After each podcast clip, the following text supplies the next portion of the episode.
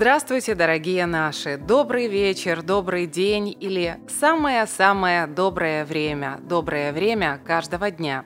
Сегодня я хочу вам кое-что рассказать о любви. Вернее, это не я, а благодаря откровениям, которые я получаю, я хочу с вами поделиться этой информацией. Любовь – столь привычное слово. Я хочу для вас заметить, что сейчас вы получаете откровение – можно ли измерить напряжение, которое происходит между влюбленными? Можно ли понять, что такое любовь?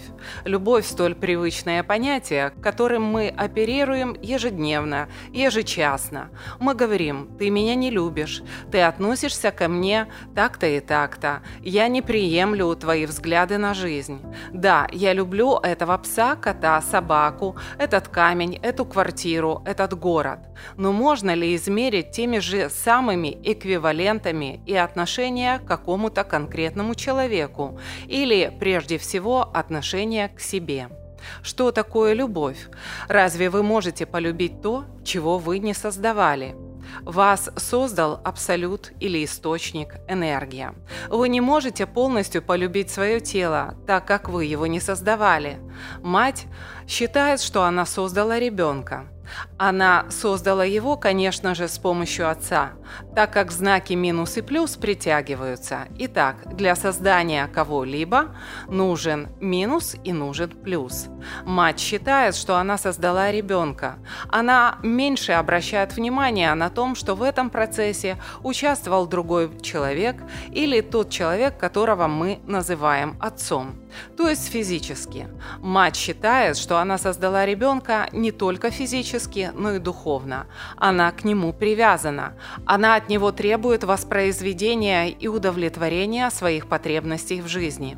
Но можно ли сказать, что мать действительно создала ребенка, так как мы поддаем сомнению, действительно ли мать любит ребенка? Она требует от него, она зависит от него, она нуждается в его внимании, но можно ли это назвать любовью? Когда вы говорите «я люблю себя», вы имеете в виду духовную составляющую или физическую составляющую. Например, физическая составляющая – нравится ли вам свое тело, или то, как вы о нем заботитесь, то, как вы выглядите, или то, как вас воспринимает окружающий мир – также физическую составляющую мы можем внести ваш доход. Допустим, вы говорите, да, физическая составляющая меня более-менее удовлетворяет. Вы не можете быть полностью довольны физической своей составляющей, так как любая энергия в этом мире состоит из двух энергий – минус и плюс – и только тогда, когда эти два знака абсолютно гармоничны и притягиваются друг к другу, вы можете быть удовлетворены собой.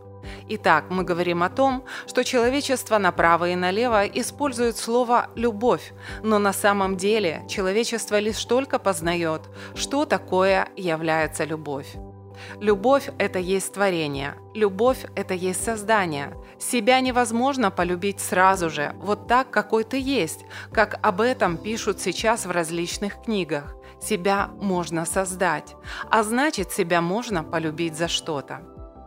Почему Творец расширяется, почему энергия абсолютно расширяется и делится, создавая себе подобных. Творец принимает в себе абсолютно знак минус и знак плюс. Творец постоянно расширяется и сотворяет себе подобных, делится своей энергией. И сейчас мы говорим о самой насущной проблеме. Умеете ли вы делиться своей энергией с окружающими? Умеете ли вы делиться своей энергией с собой? Это и есть на самом деле любовь. Когда вы принимаете другого человека таким, какой он есть, на самом деле вы делитесь с ним энергией, спокойно, без эмоций, чистой энергией, которая идет от источника. Вы не проявляете к нему каких-либо чувств или равнодушия, так как тогда в данном случае ваша энергия будет идти как будто бы через какой-то экран. Вы принимаете другого человека. Но если вы не можете себя принять со своими недостатками, которые являются абсолютной вашей составляющей частью и необходимы для вашего же блага и существования, так как благодаря вашим минусам или, как вы их называете, недостаткам, вы можете развиваться и идти вперед, и таким образом познавать свои плюсы. Вы не можете себя полюбить таким, какой вы есть, каким вы родились, потому что вы можете себя лишь только создать. Все начинается с создания, творения. От этого образовывается уважение к себе, и тогда вы можете полюбить себя за то, что вы создаете, за то, что вы делитесь энергией с другими. Люди же, которые эгоистично потребляют энергию от других, и неважно, от растительного мира, минерального, животного или от других людей, являются абсолютными нулевыми единицами, которые не только не производят любовь вовне, которые воруют и забирают эту энергию у других. Любовь делится на две составные части – физическая и духовная. Если мы говорим о физической части любви, это часть, которая присутствует на планете Земля, которая просто пассивно вложена в человека, которая вложена в человека Творцом, для того, чтобы человек расширялся и развивался. Физическая составляющая часть любви – это ваши потребности – вы говорите «я люблю сладкое», ваши потребности в сладком. «Я люблю этого мужчину или эту женщину», ваши потребности в данном человеке. В тот момент, когда эти потребности заканчиваются, заканчивается любовь. На самом деле, тот или иной человек или предмет, он находится в вашем распоряжении до того времени, пока этот кто-то или это что-то удовлетворяет ваши потребности. В тот момент, когда потребности ваши не удовлетворены, вы начинаете сомневаться в своих чувствах и не любите, даже презираете другого человека, себя или что-либо иное. Удовлетворение ваших потребностей в физическом мире равняется любви. Так заложено в вас Творцом. Допустим, вы нуждаетесь в какой-либо еде, вы нуждаетесь в котах или собаках, вы нуждаетесь в комфорте, в чем-то вы нуждаетесь. Все это вы называете любовью. Не нужно путать это словосочетание «любовь» и «комфорт» где комфорт, где удовлетворение ваших потребностей, а где любовь. Помните, что человек тот, с которым вы общаетесь, даже если это вы сами, не является для вас другим человеком, который обязан удовлетворять ваши потребности.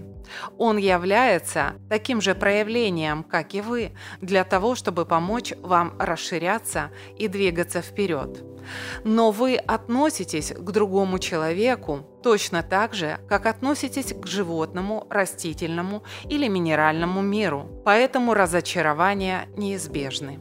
Вы можете владеть сознанием, которое ниже человеческого. И опять я возвращаюсь к тому же минеральному, растительному или физическому животному миру. Только сознание, которое ниже человеческого, только этим сознанием мы можем управлять. Вы опять-таки называете управление любовью, но управление другими мирами не называется любовью. Эти миры безвозмездно вас любят. Эти миры вам дают энергию. Эти миры Наверное, вас любят, возможно, потому что зависят от вас.